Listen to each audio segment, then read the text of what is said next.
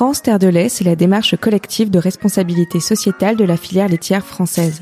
Je suis Déborah Femme et dans cette série en partenariat avec le CNIEL, je vais vous emmener à la rencontre des femmes et des hommes pour parler de tous les défis collectifs d'une filière qui répond aux enjeux d'aujourd'hui.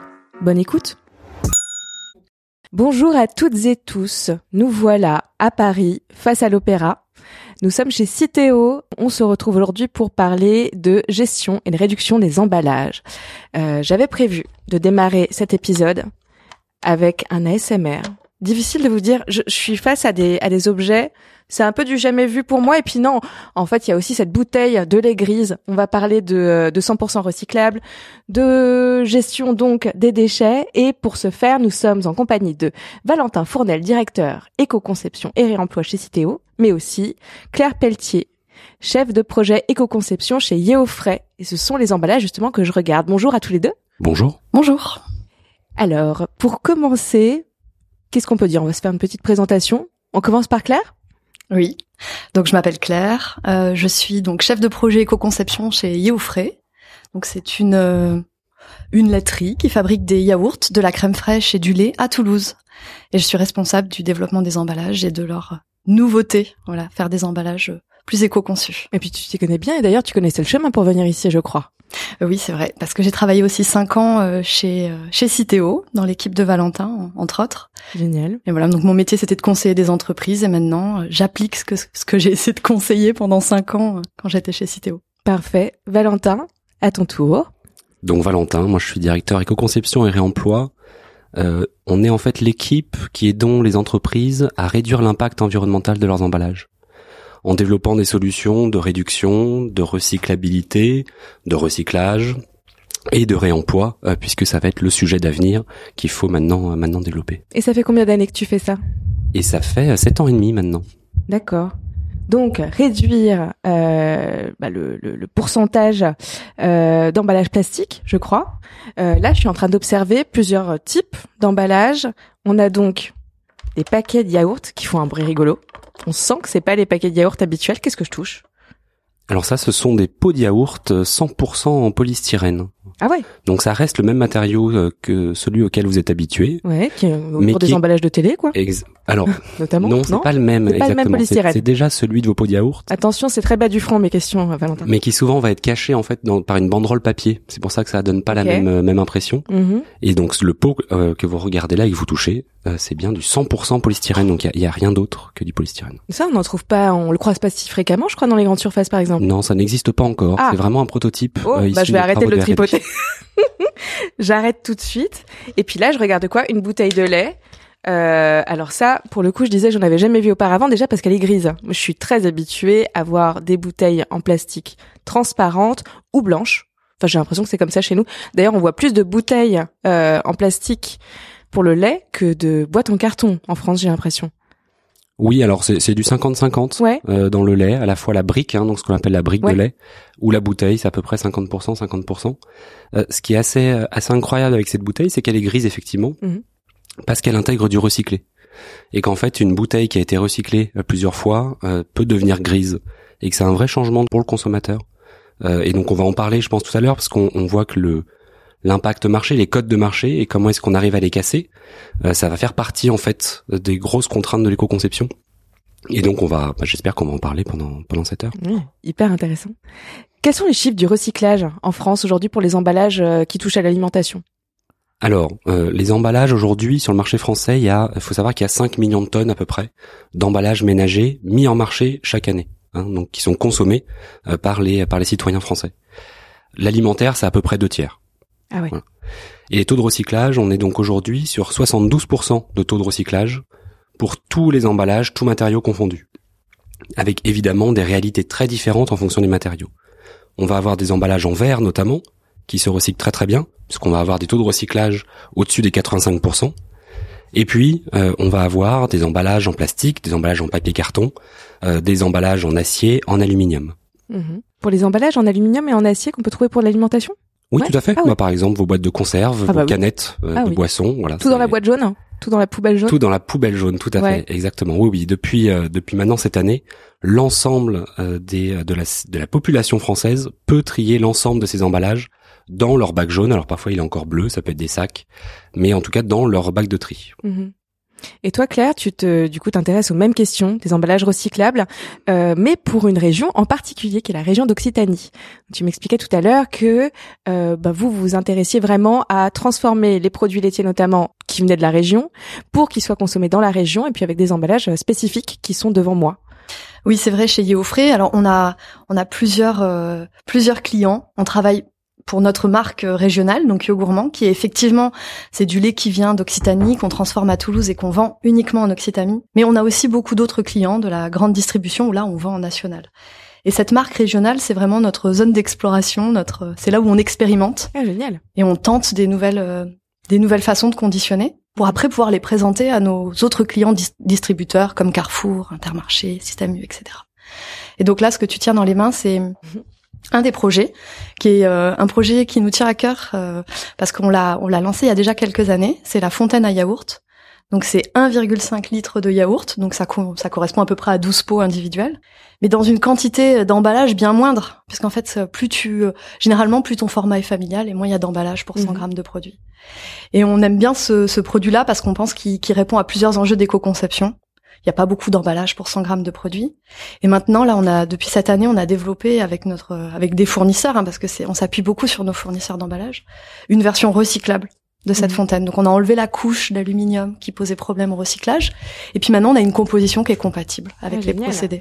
Et par exemple, pour se donner une idée comme ça, en termes de euh, pourcentage, ça représente quoi comme économie euh, d'emballage par rapport à, je sais pas, euh, autant de pots de plastique euh, sur un pack de 12 par exemple, je sais pas. Oui, mais je crois que c'est à peu près 36% d'emballage ah en moins par rapport à un pack que tu as juste à côté de, de yaourt euh, emballé dans des pots individuels. Ok. Et là, j'imagine, comme le disait Valentin tout à l'heure, il y a aussi un enjeu de d'éduquer un peu le consommateur, de lui expliquer que ça va être le, la même expérience euh, euh, en termes d'arômes, etc. Ça, ça, ne bouge pas, d'accord? Oui, les recettes peuvent varier un tout petit peu parce que pour pouvoir euh, distribuer du yaourt dans un dans ce type d'emballage, il faut quand même qu'il soit assez fluide pour mhm. qu'on puisse le verser. Mhm. Mais globalement, ça reste un yaourt brassé euh, avec des arômes qu'on connaît, la vanille, la pêche, l'abricot, la fraise. Ce qui, ce qui est compliqué, c'est, c'est les changements d'habitude, ouais. à la fois en rayon, qu'on soit visible, qu'on se, que le consommateur s'arrête. Et la conservation ne bouge pas. Non, la conservation, au contraire, peut être euh, assez intéressante parce qu'une fois qu'on l'a ouvert, on peut garder pendant 10 jours, c'est sous vide, donc euh, on peut le consommer euh, pendant assez longtemps. Puis on peut choisir la dose qu'on veut, donc euh, ça, présente une expérience. C'est l'enjeu le plus difficile, je crois pour moi, ce serait ça, c'est de ne pas en manger trop par rapport à la, la dose qui est prévue. Euh, euh, bah, on peut voir tant et tant de glucides, etc. Euh, au 100 grammes. Là, il y a mon enjeu personnel, en tout cas, ce serait de devoir peser ce que je mange, je crois. Mais en tout cas, c'est hyper intéressant. Est-ce que tu as l'impression que ça commence à séduire un petit peu le consommateur, qu'il est curieux, qu'il arrive un petit peu à s'y acclimater? Je pense que les consommateurs qui essaient euh, l'adoptent. Mhm. Euh, je le vois autour de moi, dans notre entourage, tout ça, on, on s'en rend compte. Après, la difficulté, c'est de convaincre pour le premier achat. Ouais. Euh, c'est un emballage qui est complètement différent. On est peu de marques à le faire. Et donc là, j'ai vu que d'autres marques s'étaient lancées sur ce type d'emballage. Et je pense que c'est vraiment le secret quand on lance une nouveauté. Pour des petites entreprises comme nous, euh, il faut qu'on soit accompagné de d'autres, mhm. qu'on soit plus visible en rayon et que ça devienne une, un peu un code de marché. Euh. Donc voilà, j'espère que d'autres se lanceront avec nous parce qu'on on trouve que c'est une solution vraiment éco-conçue, hein, intéressante en tout cas. Mhm. Et pourquoi cette, euh, ce sujet des emballages, du plastique est aussi capital pour une filière comme la filière laitière? Vous pouvez répondre, bah, Valentin peut-être? Oui, bien sûr. Bah, je pense que de manière générale maintenant, le plastique, mais aussi les emballages de manière générale, euh, sont sous le sous les feux de la rampe. Ils représentent quelque part le, le, signe le plus visible de la consommation euh, quotidienne en fait de, de, de nous tous. Euh, et donc forcément, on, on, réalise de par l'emballage toutes les quantités de produits qu'on peut consommer et donc d'emballage. Faut savoir quand même que l'emballage a un rôle. Hein. S'il existe, on peut pas supprimer comme ça du jour au lendemain les emballages. Il a un rôle d'abord de protection. Claire le disait. c'est, il est d'abord là pour empêcher de gaspiller du produit. Si on regarde l'impact environnemental d'un produit emballé, l'emballage en moyenne c'est 5 à 10% Ça va dépendre des produits, évidemment. Euh, quand on regarde euh, euh, par exemple des boissons, ça va être peut-être un peu plus élevé. Mais ça reste quand même minoritaire. Donc la, la priorité d'un emballage, c'est bien d'éviter de gaspiller du produit. Et ensuite, il faut évidemment travailler à sa réduction au maximum. Alors on peut déjà essayer de travailler à la réduction de sa consommation, C'est évidemment un des axes clés. Mais ceux qu'on consomme, faut essayer de les consommer dans les emballages qui soient ce qu'on va appeler les, les justes emballages, c'est-à-dire réduits au maximum sans augmenter le gaspillage du produit. Mhm. Et donc, ça veut dire réussir à prendre en compte ces emballages-là. Donc, l'exemple de la fontaine est, est super parce qu'effectivement, il coche beaucoup de cases de l'éco-conception. C'est-à-dire que c'est à la fois un emballage qui est réduit en poids, qui va quand même être recyclable, et donc, ça veut dire qu'on va pouvoir le recycler, donc récupérer quelque part cette matière pour éviter de reproduire de la matière vierge. Ce qui est évidemment extrêmement important. Il faut bien comprendre qu'aujourd'hui, je disais tout à l'heure qu'on a 72% de taux de recyclage euh, des emballages ménagers. Ça permet d'éviter chaque année 2,2 millions de tonnes d'émissions de CO2. Hein, ce qui correspond à peu près à un million de voitures en moins sur les routes chaque année. Donc le recyclage, même si c'est évidemment encore euh, très perfectible et que c'est pas une fin en soi, permet en tout cas déjà de réduire les impacts environnementaux de ces emballages. Et donc ce qui est vrai aussi pour pour le plastique.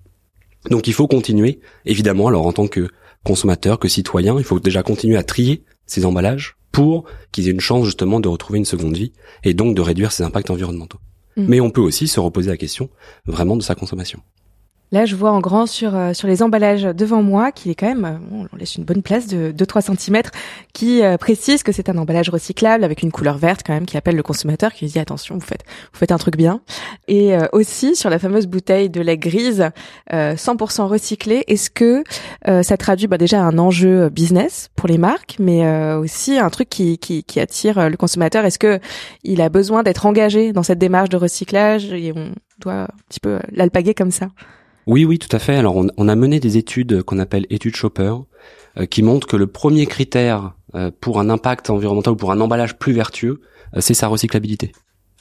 Donc, de fait, pour une marque, mais là je laisserai Claire compléter, mais communiquer sur la recyclabilité, c'est évidemment important pour le consommateur. Après, il faut qu'il ait le temps de, bien lire cette information et que ce soit vraiment un critère de choix au moment où il fait son achat en rayon, ce qui là est peut-être un peu plus un peu plus compliqué. Mmh. Oui, tout à fait. Je pense qu'en tant que consommateur, on, on, fait ce geste, on fait cet effort-là, on veut s'assurer qu'il ne serve pas à rien et que l'emballage sera réellement recyclé. Et donc, en tant qu'entreprise, c'est vraiment notre part à nous de s'assurer que la conception de l'emballage a été faite de telle sorte qu'une fois dans le bac de tri, il soit effectivement recyclé mmh. et qu'on puisse en refaire de la matière. Donc c'est vraiment un critère euh, de plus en plus important pour le consommateur qu'on met en avant, mais qui surtout qui définit notre feuille de route d'évolution d'emballage. Mmh. Et pourquoi c'est aussi important de le mettre en avant C'est euh, qu'un emballage qui sera éco-conçu, ou en tout cas issu de, de, de projets et d'actions d'éco-conception, s'il n'est pas vendu, en fait, ça ne sert à rien. Ça veut dire qu'on aura fait tout le travail, on aura dépensé beaucoup d'argent, ce qui peut être euh, ce qui peut être le cas dans certains certains développements.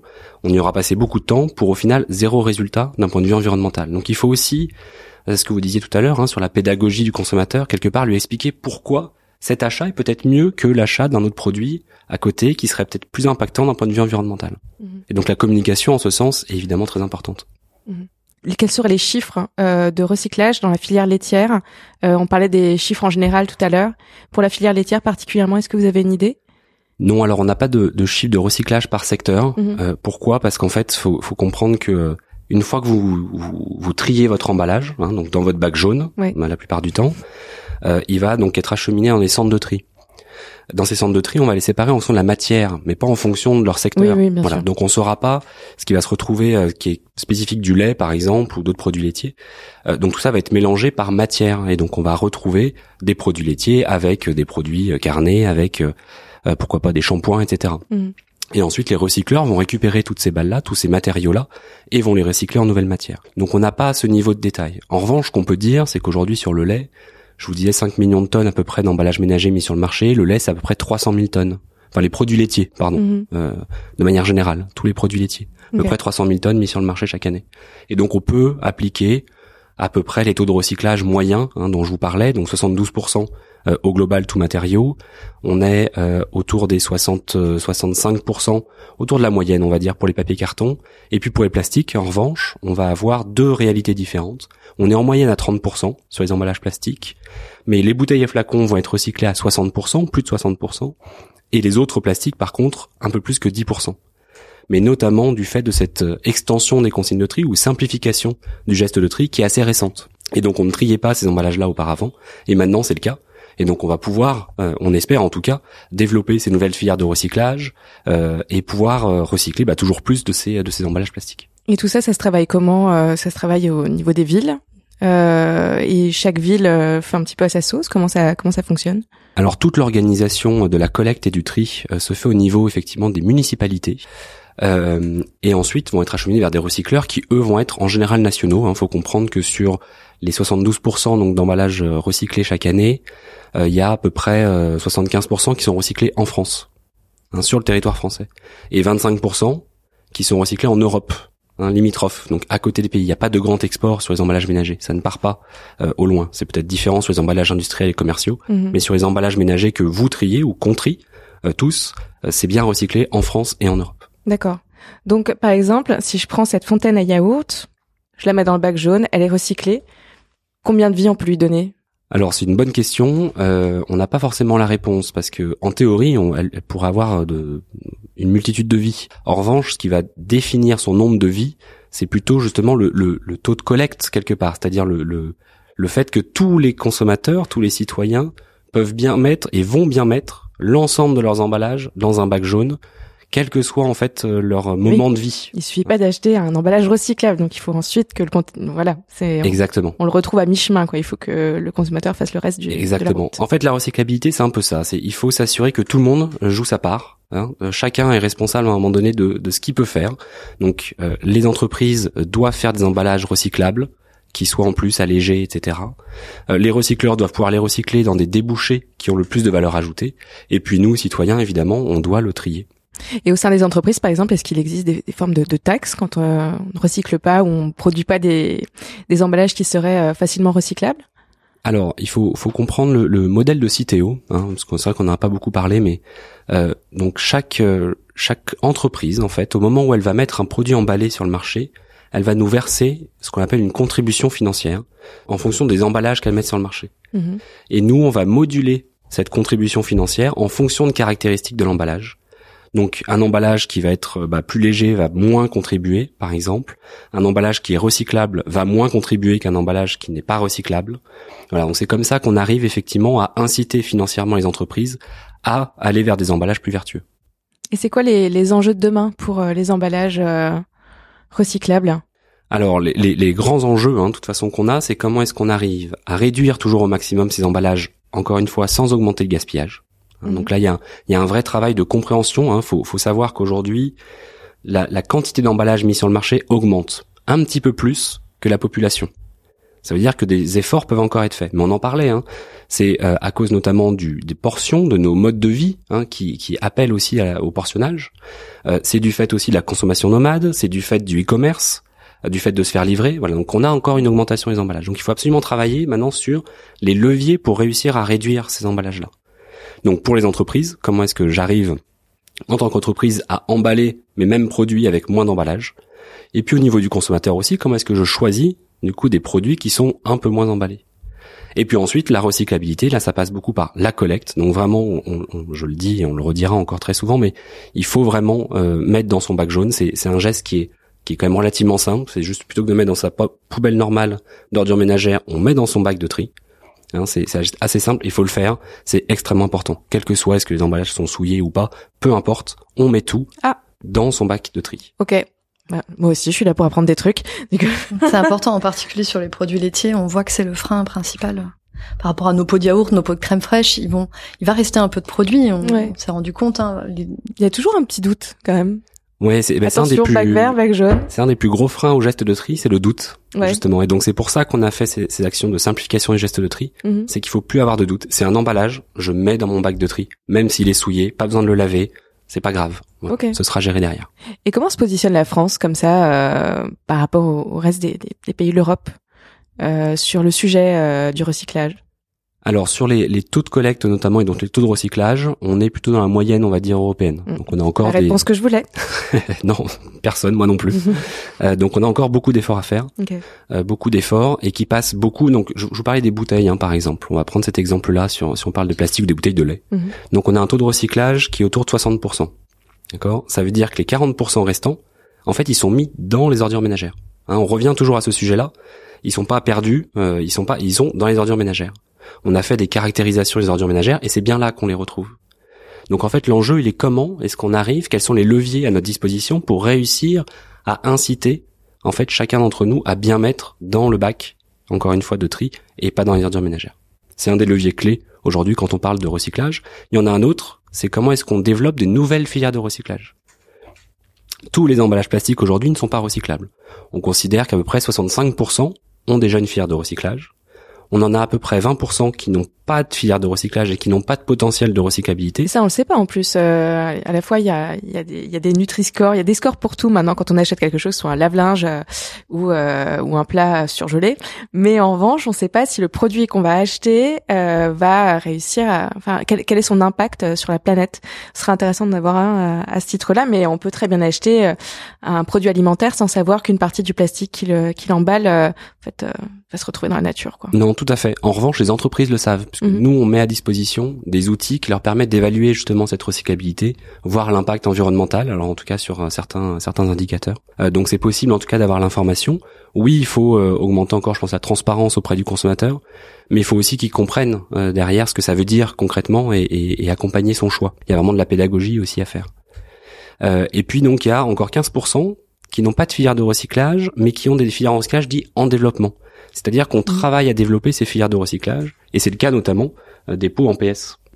Oui, pour nous, ça va être un, enjeu, oui, très important parce que tu posais la question du, du taux de recyclage des emballages au global, et c'est mm. vrai qu'au global, on ne sait pas pour les produits laitiers, mais au sein de chaque entreprise, nous, on fait l'exercice de faire le calcul et de se dire, OK, sur les 100 emballages que j'ai, combien sont effectivement recyclables? Donc, si le consommateur le trie correctement, combien seront effectivement recyclés? Et nous, c'est un indicateur hyper important pour nous. Et actuellement, euh, même si on a donné l'exemple de la fontaine, le gros, le gros de notre volume, c'est des pots de en polystyrène. Et donc l'enjeu numéro un pour une entreprise du secteur laitier, je pense, en tout cas on est beaucoup autour de la table à travailler sur ces sujets, c'est la filière de recyclage des emballages en polystyrène. Et il y a trois ans, on était vraiment dans une discussion qu'est-ce qu'on fait? Est-ce qu'on change de, de matériaux? Est-ce qu'on change Et c'est plutôt pour partir sur un autre plastique au vu des, contraintes euh, industrielles, ou est-ce que on essaye de créer cette filière de recyclage? Et donc avec Citeo et plusieurs euh, industriels, on a monté un consortium qui s'appelle PS25, donc pour le polystyrène recyclable d'ici 2025.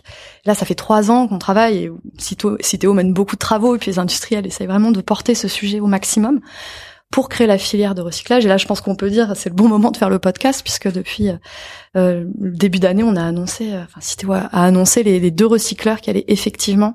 Alors, il y en a un qui recycle déjà, puis un autre qui recyclera très bientôt. Donc euh, nous, ça va nous faire passer d'environ 10% d'emballage actuellement. Aujourd'hui, quand je regarde l'ensemble des emballages, j'ai à peu près 10% d'emballage recyclable. Mhm. Et si je me projette à 2025 avec cette filière, dont on est sûr, euh, on sera à quasiment 100%. Mhm. Alors, on attend encore de savoir si nous, on a des, modifications à faire sur nos pots, hein, parce qu'il faut faire attention aux étiquettes, aux opercules, à tous les éléments qu'on vient d'associer. Donc, dès qu'on aura ces règles de conception, on pourra faire les modifications si elles sont nécessaires et donc euh, peaufiner ce, ce, pourcentage-là. Et d'où ce pot 100% PS qui est euh, donc prospectif, mais qui on espère arrivera un jour sur le marché, parce que ça permettra de récupérer 100% en fait de la matière du pot mhm. par la filière de recyclage. D'accord. Et euh, toi qui es en contact direct, Claire, avec les éleveurs par exemple, est-ce que tu vois qu'ils sont très alertes sur sur ces sujets-là également? Je pense qu'on est tous spécialistes de son domaine, donc par exemple je sais que les, les, éleveurs avec qui on travaille, euh, en particulier en Haute-Garonne, ont, ont, été très moteurs pour qu'on crée avec eux un lait 100% euh, fait en Haute-Garonne, vendu, donc ça s'appelle la brique rose, qu'on vend là carrément que en Haute-Garonne. Donc ils sont euh, sensibilisés à ces sujets, mais plus sur leur cœur de métier, je pense, plus mmh. sur la matière première. Et c'est super parce que comme le disait Valentin, euh, l'impact environnemental de l'emballage finalement il est relativement faible par rapport au produit. Et sur le secteur laitier c'est encore plus vrai. On est plutôt autour de 2-3% d'impact environnemental pour l'emballage et donc 98% pour euh, la matière première et sa transformation. Donc euh, euh je trouve ça bien qu'eux s'intéressent avant tout à la façon dont ils produisent ce lait d'où, enfin comment on le produit, d'où il vient, où est-ce qu'on le transforme, donc à quelques kilomètres euh, si possible de là où on le produit. Et puis après à nous en tant qu'industriels, dont le métier c'est de récupérer ce lait, le transformer en yaourt et en crème fraîche et le conditionner. Donc c'est à nous d'être des spécialistes après de l'emballage. Donc je pense que comme un consommateur ils y sont sensibilisés, mais ils se concentrent plus sur la partie lait. Est-ce que tu peux nous parler un petit peu de comment fonctionne euh, votre structure? Parce que c'est épatant quand même euh, une structure très une structure très locale euh, qui s'intéresse à, ce point-là, recyclage et à ces sujets. Que je n'étais pas au courant de l'existence, mais en même temps je suis pas de la région, je suis alsacienne, mais de Yo Gourmand que je goûterai avec plaisir. comment ça se fait que vous soyez aussi intéressé par le sujet du recyclage chez vous? Bah, Je pense qu'il y a plusieurs aspects. Il y a Bon, d'abord, il y a un aspect personnel. Je pense que les, on, met souvent derrière le mot entreprise une entité euh, froide et impersonnelle. En réalité, c'est des gens qui travaillent dans l'entreprise. Moi, évidemment, euh, mon cœur de métier, c'est ça, c'est accompagner les entreprises dans le changement, faire de l'économie circulaire. Donc, j'ai une vraie conviction en éco-conception, et c'est aussi pour ça que Youfré est venu me chercher pour cette compétence-là. Mais aussi parce que, en fait, au-delà d'avoir une marque locale, on a le gros de nos volumes, c'est pour la distribution. Donc, c'est pour les marques de distributeurs ou pour la restauration hors foyer. Et ces, ces acteurs-là, euh, ces acteurs de la distribution, ils sont sensibilisés à ces enjeux. Ils ont des cahiers des charges qui, qui nous demandent d'avancer sur les emballages. Et puis la réglementation nous y pousse. Donc entre le consommateur, la réglementation, les clients, et puis notre propre euh, conviction mhm. euh, qu'il faut faire changer les choses, je pense que tout ça, ces, ces cinq, dix dernières années, a été un, c'était une super opportunité finalement parce que les, les planètes se sont pas mal alignées, donc nos sujets sont sont regardés, on a la capacité du coup de d'avoir des investissements et de de faire des projets euh, d'innovation intéressants. On en parlait un petit peu pendant le brief, mais est-ce que euh, il peut y avoir de, de, oui, de nouveaux métiers qui émergeraient euh, de, de, de, ces sujets-là, qui sont des néo-sujets un petit peu, mais autour du recyclage, des choses qui se développent. Bah, j'imagine, oui, on en a parlé un petit peu avec Valentin la dernière fois.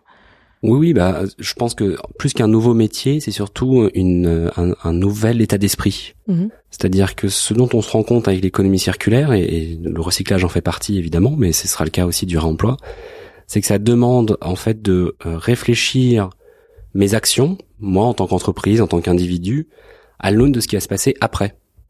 C'est-à-dire qu'on ne peut plus maintenant uniquement se concentrer sur ce qu'on fait au quotidien euh, dans notre petit euh, couloir de nage. Il faut maintenant essayer de comprendre euh, chaque choix que moi je vais avoir dans euh, que ce soit ma consommation, que ce soit encore une fois dans au sein de mon entreprise, dans mes euh, mes projets, quel impact ça va avoir sur l'ensemble de la chaîne? Et ça, il faut le comprendre. Et c'est pas facile parce qu'évidemment, ça demande d'avoir une connaissance de nouveaux métiers qu'on ne connaissait pas avant. Alors heureusement, on n'est jamais seul là-dedans, hein, et c'est d'ailleurs notre rôle CTO, c'est bien d'expliquer aux entreprises tout ce qui va se passer en fait derrière, quelles sont les les, les potentialités quelque part euh, de de l'emballage. Comment est-ce que je peux le réduire? Comment est-ce que je peux le rendre recyclable? S'il est recyclable, qu'est-ce qui se passe derrière? Et comment je m'assure qu'il est effectivement recyclé? Euh, Est-ce que je peux développer des filières de réemploi? Mais avec qui? Qui vont être du coup les différents acteurs, les nouveaux euh, acteurs quelque part de, toute cette économie? Donc c'est vraiment ça le, le, changement pour moi principal. C'est plutôt cet état d'esprit de euh, d'être de plus en plus curieux et de comprendre vraiment l'impact de ce que je fais sur tout mon écosystème. Et comment motiver ces réflexions pour les entreprises? Alors, je pense qu'aujourd'hui, il n'y a plus besoin de les motiver. Elles sont là, elles sont prégnantes. Euh, il y a un, un très très fort, euh, une très très forte pression à la fois des consommateurs. Ouais. Euh, donc c'est évidemment ce qui est le plus important pour les, les entreprises. Puis il y a des sujets d'économie sociale et solidaire aussi pour certaines entreprises. Il y a des sujets effectivement d'économie sociale et solidaire. Il y a des sujets réglementaires mhm. qui poussent énormément. Hein. La loi AGEC, je pense aussi, a fait beaucoup pour pour créer tout ce dynamisme autour du sujet. et puis il y a aussi tout, tout simplement la pression environnementale, c'est-à-dire que je pense que le on n'a plus tellement le choix que d'agir aujourd'hui, on s'en rend compte, et donc il faut que tout le monde y arrive et ensemble, parce que c'est bien en allant tous ensemble dans la même direction qu'on arrivera à réduire, in fine, l'impact environnemental de toute notre consommation. Et le verre peut être une, solution aussi. Je vois qu'il est, euh, juste à côté des, euh, des jolis packs de yaourt. Euh, le, le, verre aurait pu être une solution également, sauf que moins pratique, mais il trouve sa place aussi dans ce cheminement. Oui, bien sûr. Aujourd'hui, euh, le verre est, quand même assez, euh, assez euh, très présent au niveau des emballages. Hein. La moitié, alors en tonnage, hein, en poids, donc la moitié des emballages qui sont mis sur le marché chaque année sont en verre. Hein. donc sur les 5 millions de tonnes dont je parlais au début, 2,5 millions de tonnes sont en fait des emballages en verre. On peut le recycler combien de fois le verre, par exemple? Alors c'est la même question en fait, c'est c'est plus ah. une question de collecte quelque part et donc de. Mais il y a un maximum de, de vie. Euh, non, sur le verre en général, de toute façon toute le, la, matière va être refondue mhm. et donc ensuite va pouvoir redevenir du verre. Ce qu'on appelle le calcin en fait, c'est le verre recyclé qu'on va pouvoir réintégrer dans du verre. Donc après tout va dépendre aussi de la, la de l'emballage final dans lequel on le réincorpore.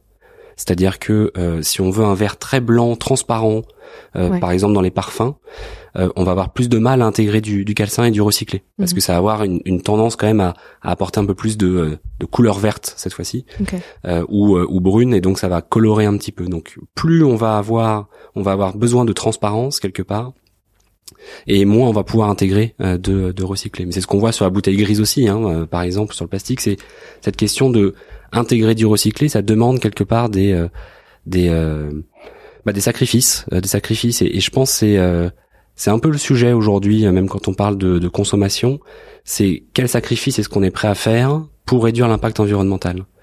Et ces sacrifices peuvent être sur des fonctionnalités, donc on l'a vu par exemple avec la poche, le, euh, qui, est, qui est évidemment un, très très bon exemple d'éco-conception, mais ça veut dire que pour le consommateur, il y a cette perte quelque part de la portion. Vous le disiez vous-même mhm. d'ailleurs. Euh, ah moi j'ai peur de trop en consommer. Mhm. Donc on perd une fonctionnalité, mais est-ce que c'est grave Et c'est vraiment la question à se poser. Est-ce que c'est grave pour moi est-ce que je peux me passer de cette fonctionnalité mhm. Et je pense que c'est toujours ça qu'il faut se poser en tant que là, c'est le consommateur, c'est se dire bah est-ce que j'ai besoin vraiment de que tout soit portionné? Que tout soit portionné, que tout soit, exact, tout soit exactement transparent, Parce que, que tout soit très blanc. Euh, exactement. C'est un schéma qui, qui, qui, existe depuis qu'on est petit, donc euh, on n'a jamais besoin de réfléchir outre euh, de se dire que c'était une portion de fromage, c'était à peu près tant, et puis un sujet de nutrition qui accompagne le sujet. exactement. Celui-ci, quoi. oui, c'est un sujet complexe parce qu'il est multifactoriel, mhm. donc c'est pour ça que c'est très, c'est des choix presque individuels en fait. C'est-à-dire que on peut faire beaucoup de choses. Euh, mais à la fin, c'est vraiment l'individu qui doit se poser la question de est-ce que j'ai vraiment besoin mhm. de ce que je suis en train de, de consommer ou de la manière dont je le consomme. Et outre la fontaine à yaourt, est-ce qu'on a d'autres solutions euh, qui permettent de, de réduire l'impact? Ah bah il y en a plein, il y en a plein. Donc pour réduire l'impact, hein, les, les, différents leviers qui peuvent exister, euh, c'est donc la réduction évidemment on en a parlé, euh, le développement du réemploi. Donc est-ce qu'on peut réemployer les emballages? C'est le, pot que vous mentionnez en verre. je vous le montre parce que c'est le premier standard d'emballage réemployable en pot, voilà, mhm. donc qui est en verre aujourd'hui.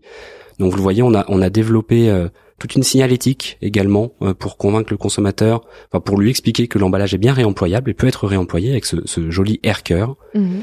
Donc euh, des verriers se sont engagés à le produire euh, pour l'année prochaine et donc on espère que ce pot pourra ensuite voyager et faire plusieurs cycles pour être à chaque fois réemployé. Donc je pourrais prendre mon pot en verre, aller dans un magasin et par exemple aller directement me servir à une fontaine à yaourt toute seule?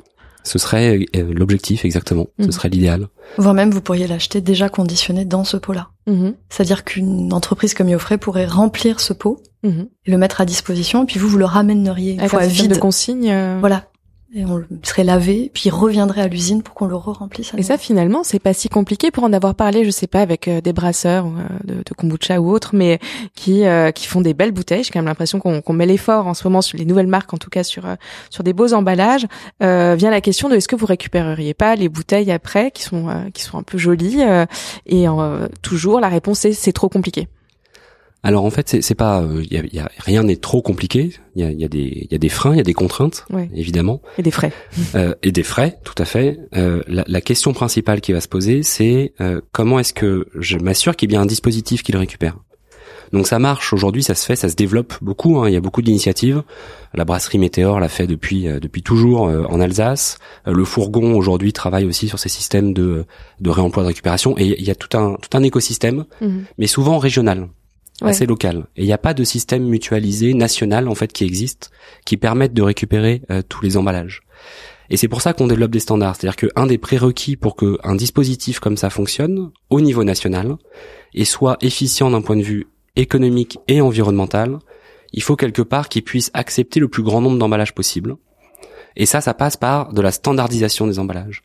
Donc ça veut dire qu'il faut être capable de se dire, bah si Yeofray conditionne son euh, yaourt dans ces pots-là, il faut qu'in fine, donc si il a acheté peut-être en Occitanie, mais que finalement il va être consommé à Lille ou ailleurs, il faut s'assurer que ce pot puisse en fait être renvoyé chez d'autres mhm. industriels qui vont le remplir avec leurs propres produits mhm. et pas forcément renvoyé que chez Yeofray. Parce que dans ce cas, d'un point de vue environnemental, ça aurait pas de sens. Ça veut dire mhm. qu'on va, on va faire euh, voyager du vide sur euh, sur tellement de kilomètres qu'en fait, c'est pas intéressant d'un point de vue environnemental. D'où l'importance de se travailler sur ce dispositif, sur ces standards. Et donc c'est donc bien ce qu'on a lancé euh, chez Citeo là depuis depuis le, 9 mai avec le, le Reuse Day. c'est justement de travailler à la préfiguration de ce futur ou de ces futurs dispositifs de réemploi à l'échelle nationale et de manière mutualisée.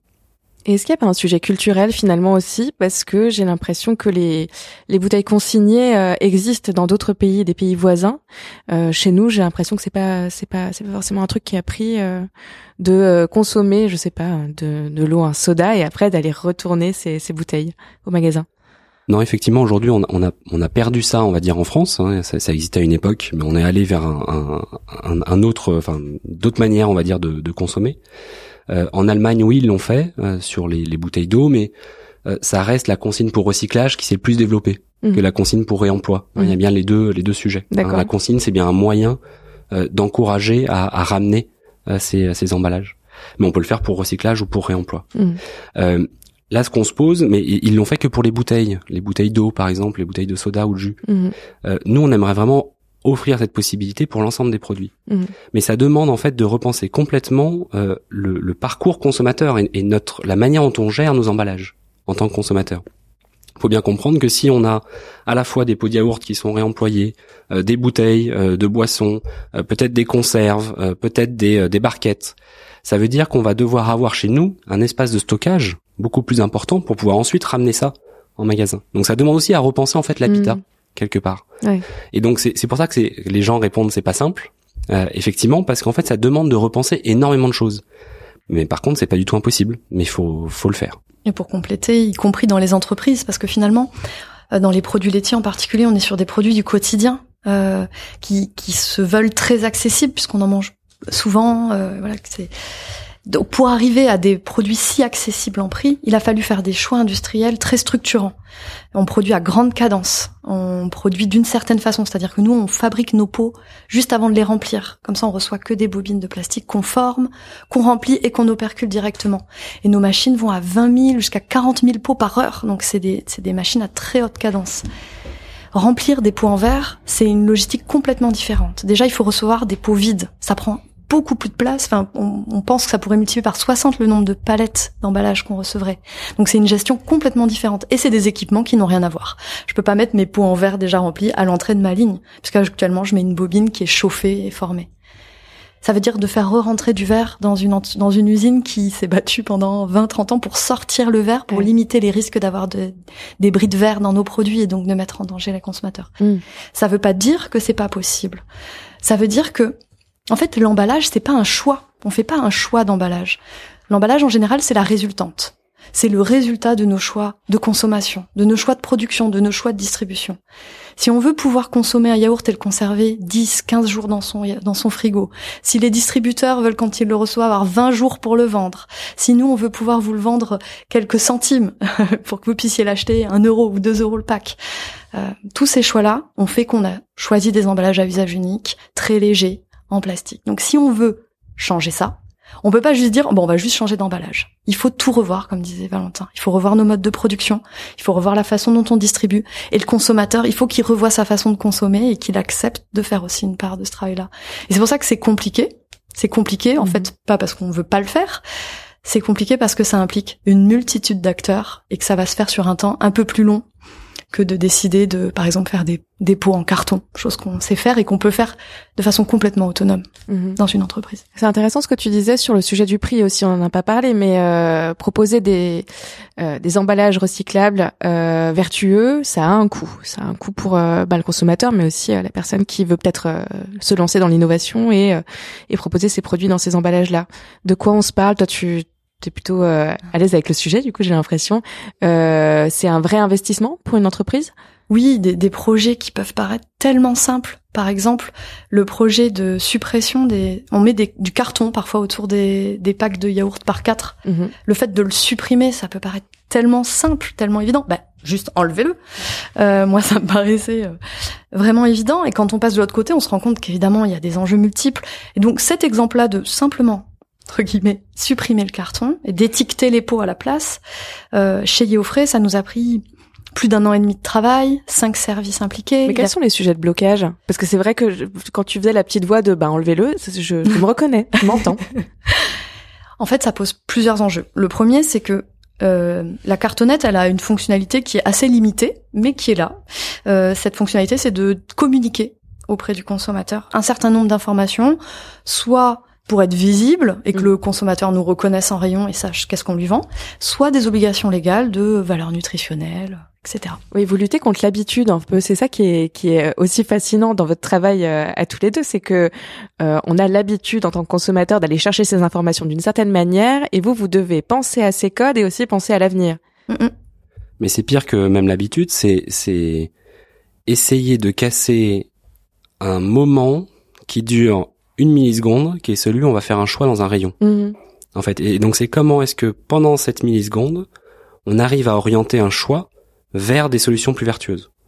Et ça c'est compliqué. Parce que je Mhm. pense, comme le dit Claire, le- le- la cartonnette en fait elle est là. C'est-à-dire que si vous avez les deux options côte à côte sur un rayon, eh ben il y a de fortes chances que la plupart des consommateurs, alors il faudrait voir combien de plus, en tout cas une part significativement plus élevée de consommateurs, aillent vers l'option qui est à la cartonnette.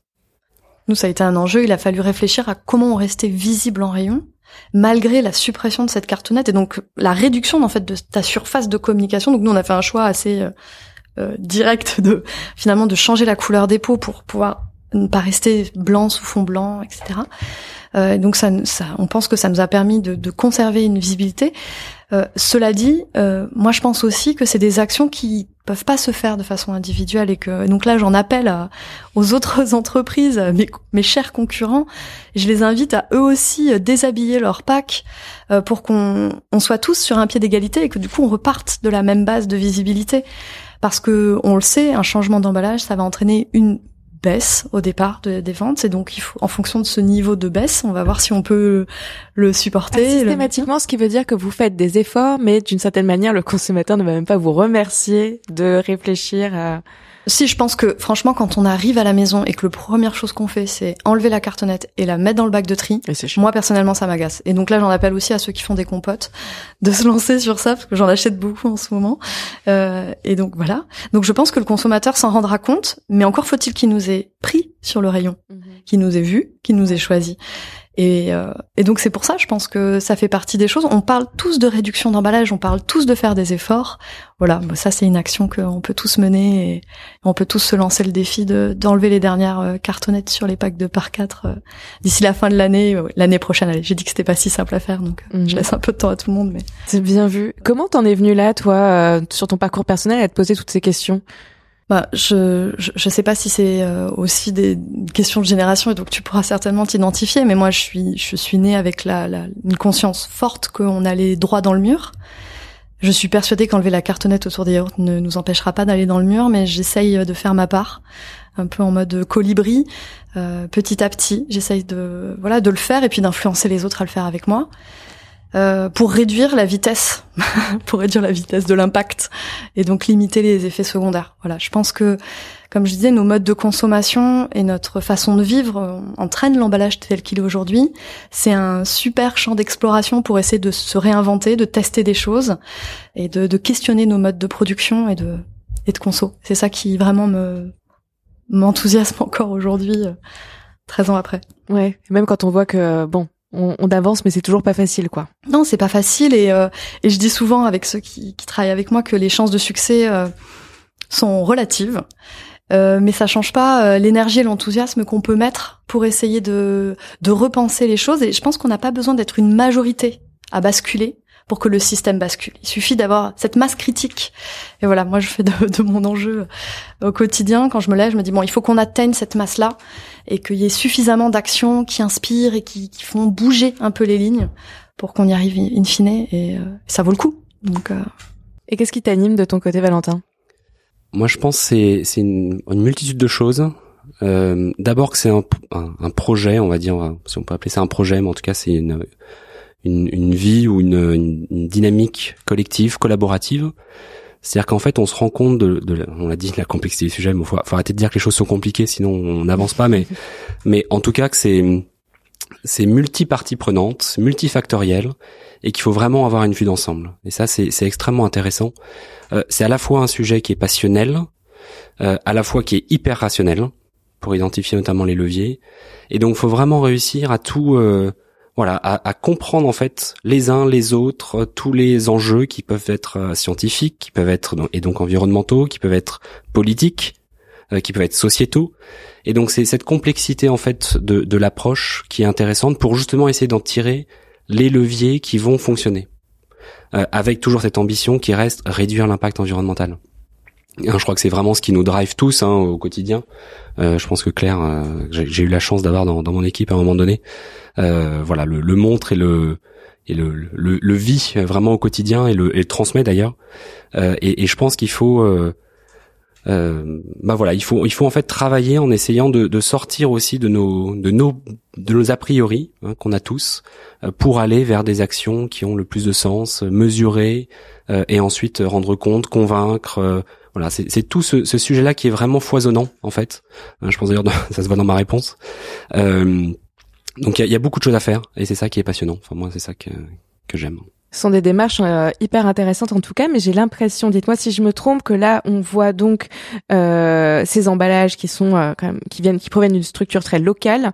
Est-ce que ce sont toujours les petits qui montrent l'exemple finalement avant que les grands soient euh, séduits, on va dire, ou au moins motivés par l'idée de changer moi, je peux peut-être répondre sur ça parce que clairement, je pense que c'est il y a une multitude d'acteurs qui agissent de tailles complètement diverses et, euh, et des très gros ont, fait déjà ces actions mmh. et nous ont inspiré à le faire aussi et d'autres gros l'ont pas encore fait. Donc c'est c'est pas euh, difficile actuellement de, de motiver des, euh, des grands industriels à, à passer le pas. Bah, je pense que forcément quand on est plus petit, on, on a l'avantage de pouvoir expérimenter à plus petite échelle, prendre des risques peut-être plus plus mesurés, mais en même temps on a moins de moyens, mm. on est moins nombreux. Donc dans notre notre équipe euh, ingénieur packaging chez IO, on est un, euh, donc euh, c'est pas les mêmes ressources que d'autres. Euh, donc moi je vois des actions inspirantes dans des, des entreprises de toute taille, dans tout secteur.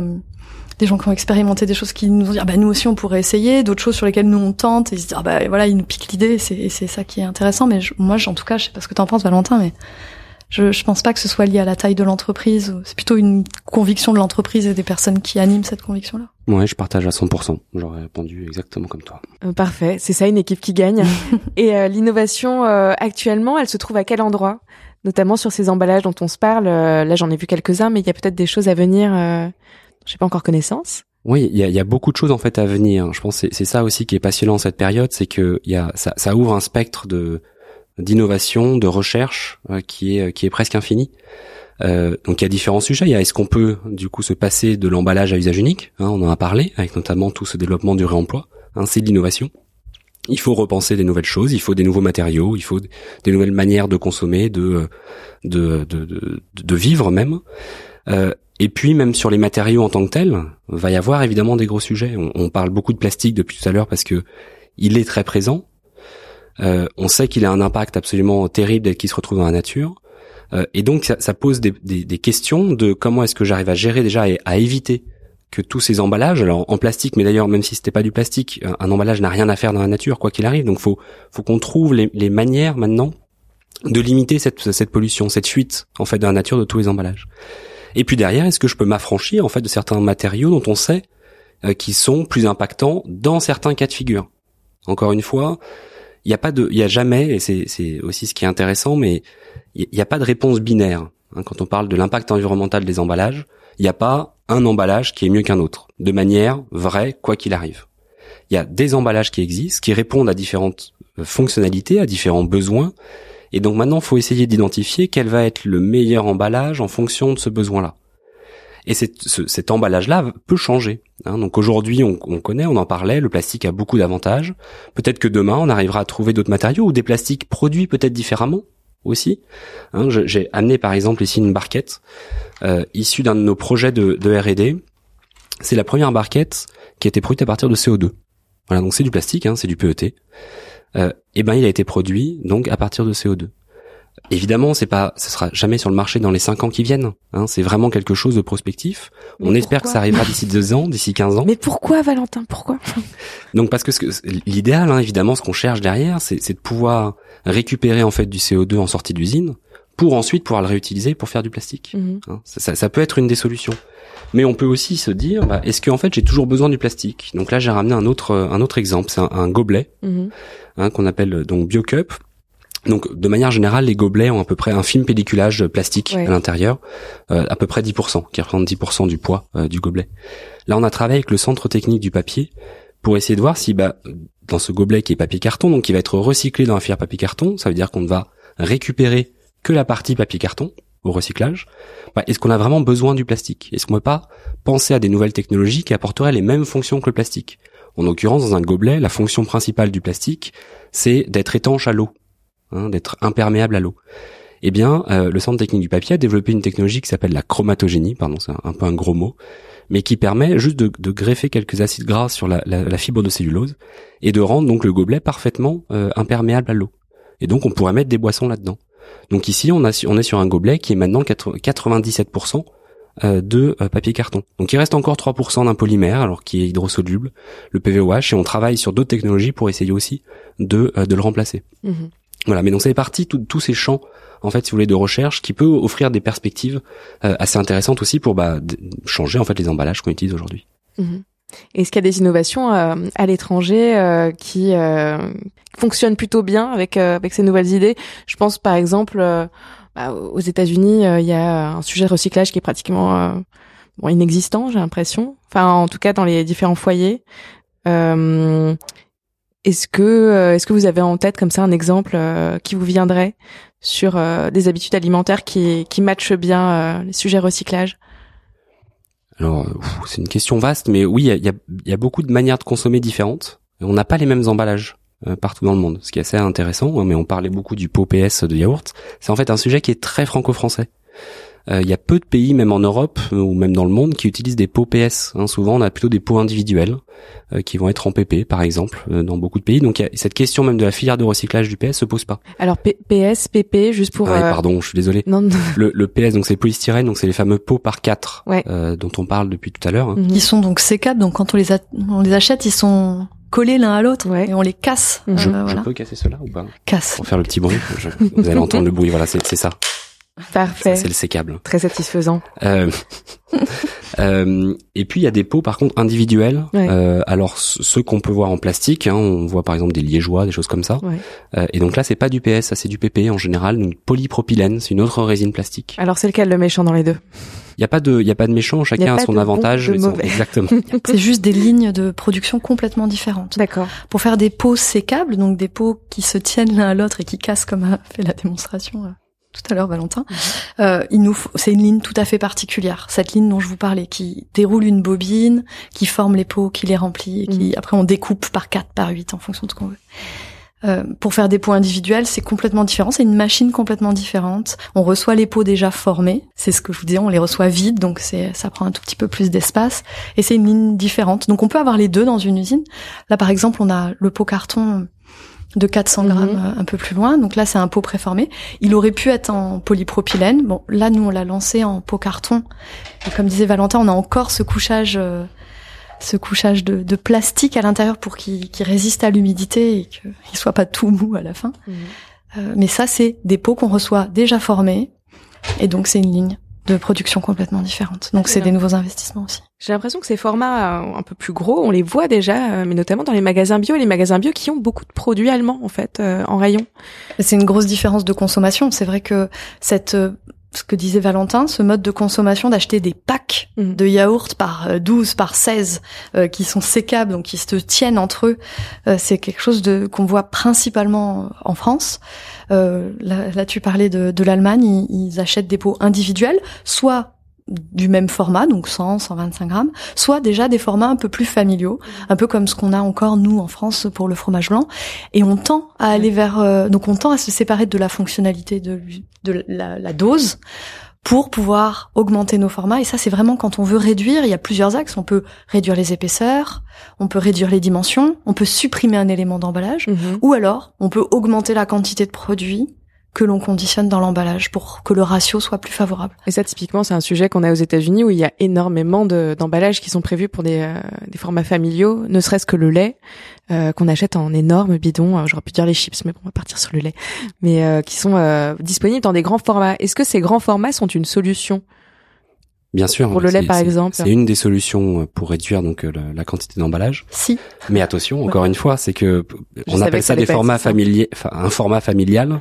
Ça veut dire que c'est euh, faut être une famille. C'est-à-dire que forcément, si euh, moi je consomme peut-être 100 millilitres de lait par jour, bon bah faut s'assurer que derrière mon galon, donc mon, mon ma bouteille de 4 litres comme elle existe aux États-Unis, euh, puisse être conservée en fait jusqu'à la fin de ma consommation. Si c'est pour jeter en fait, ne serait-ce que 10% hein, de la bouteille, ça vaut pas le coup.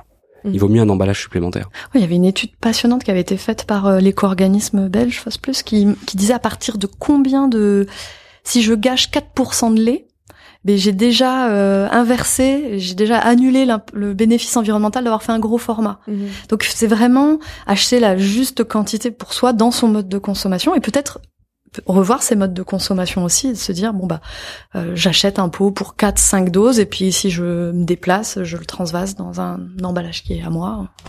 Je citerai pas cette marque. De... Exactement, faut pas oublier quand même qu'aujourd'hui, on gaspille à peu près 30% de tout ce qui est produit en termes d'alimentation dans le monde. Donc c'est énorme. Mhm. Donc faut surtout pas augmenter ça. Au contraire, faut évidemment chercher à le réduire au maximum.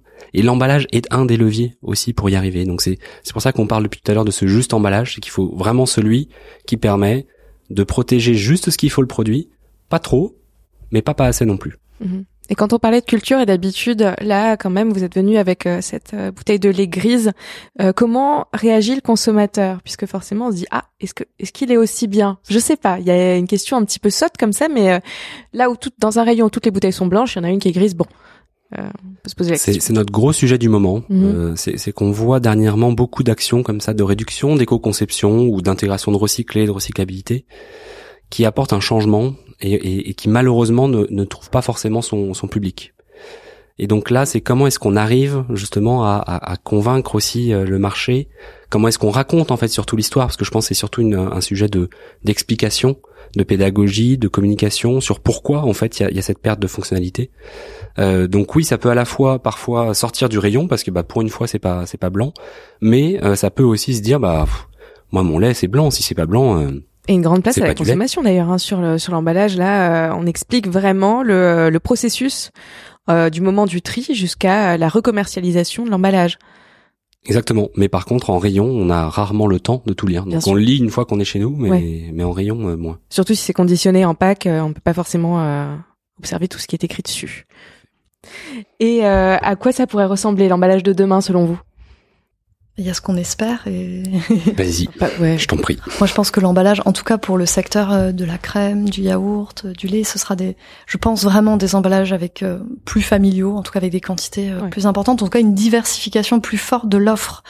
Euh, là, la très très grande majorité de ce qui, de ce qu'on vend, c'est des pots individuels et je suis sûre qu'on pourrait tous se retrouver dans une offre plus familiale avec des plus gros formats. Euh, cette étape-là, ça va faciliter, hein, passer du pot carton 400 grammes à un pot en verre réemployable 400 grammes. Pour moi, c'est une étape intéressante parce que déjà, on a franchi le cap d'avoir un plus grand volume.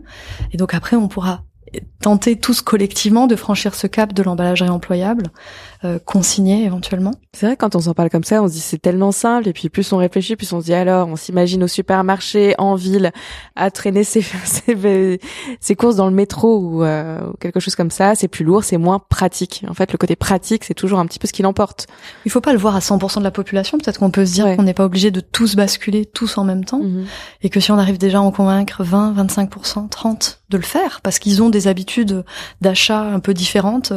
Je, je j'ai pas de chiffres sur combien font leurs leurs courses euh, en voiture, mais je peux vous assurer, maintenant j'habite pas à Paris, je vous assure c'est la très grande majorité des gens.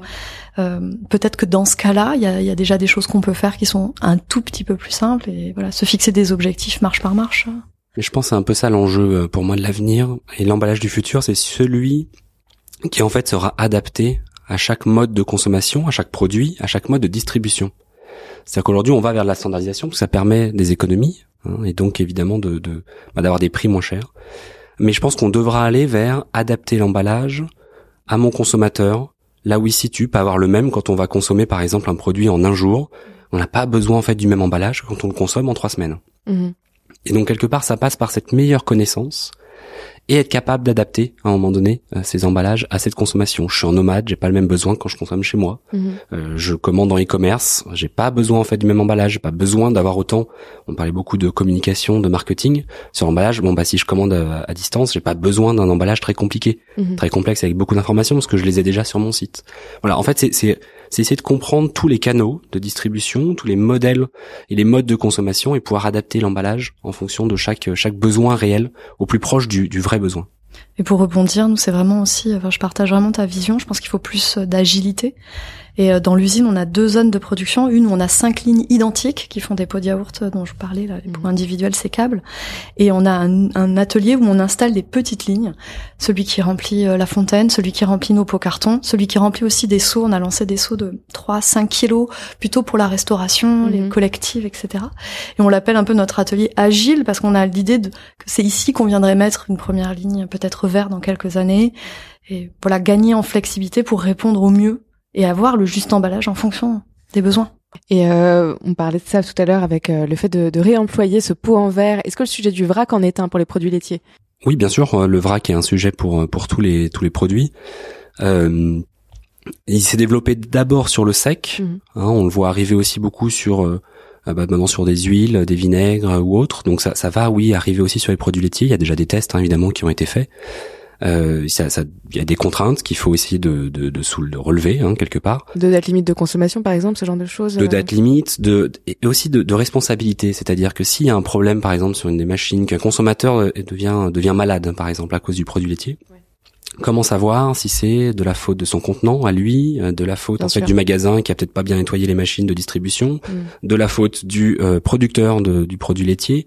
Voilà, il y a toutes ces questions-là qu'il faut encore encore gérer dans le vrac, qui sont clé pour les entreprises euh, et qu'il faut qu'il faut trouver. Mais il n'y a, a, pas de raison qu'on ne trouve pas les les solutions pour le faire. En tout cas, il y a déjà des tests, euh, des expérimentations qui ont été faites en magasin, donc c'est que c'est possible. Oui, c'est et puis peut-être pour compléter, euh, notre défi, c'est qu'effectivement, on a les emballages, enfin les, les, produits presque les plus sensibles, alors pas forcément les plus sensibles, mais c'est des produits quand même auxquels on fait très attention d'un point de vue hygiène, et c'est pour ça aussi qu'ils sont conditionnés de cette façon-là.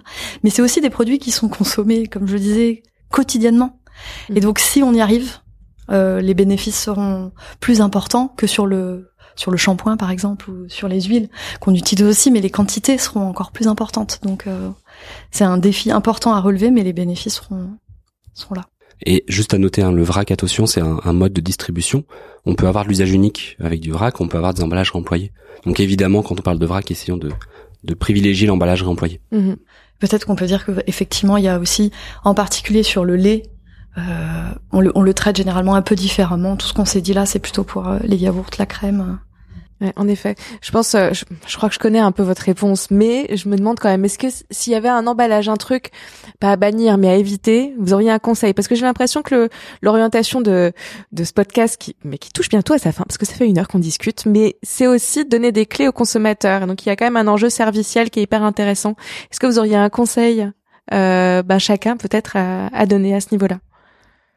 Essayer de prendre un petit peu plus de temps en rayon pour aller vers l'option qui va être soit avec moins d'emballage, soit recyclable. Bon, le réemploi n'existe pas encore à grande échelle, mais à l'avenir, ça va être le cas. Donc, essayons peut-être de, voilà, se poser cette question deux secondes de, tiens, quel est l'emballage aussi le plus vertueux parmi mes options en rayon? Oui, et puis quel, quel, comme vous allez faire cette petite pause en, rayon, quel effort vous êtes prêt vous aussi à faire et peut-être commencer par un tout petit effort. Voilà, plutôt qu'acheter euh, 16, un pack de 16 yaourts entourés foncièrement par du carton pour que les 16 tiennent ensemble, pourquoi pas prendre trois ou quatre packs de par quatre sans carton évidemment. Mhm. Et surtout trier les emballages après. Ouais, très important alors. Très très important. D'accord. C'est pas la solution en soi, mais ça fait partie de la solution et donc il faut absolument y aller à chacun de faire son petit effort. Et eh ben on peut euh, s'en tenir là pour le mot de la fin, Valentin. Claire, merci beaucoup pour votre temps à tous les deux. Merci.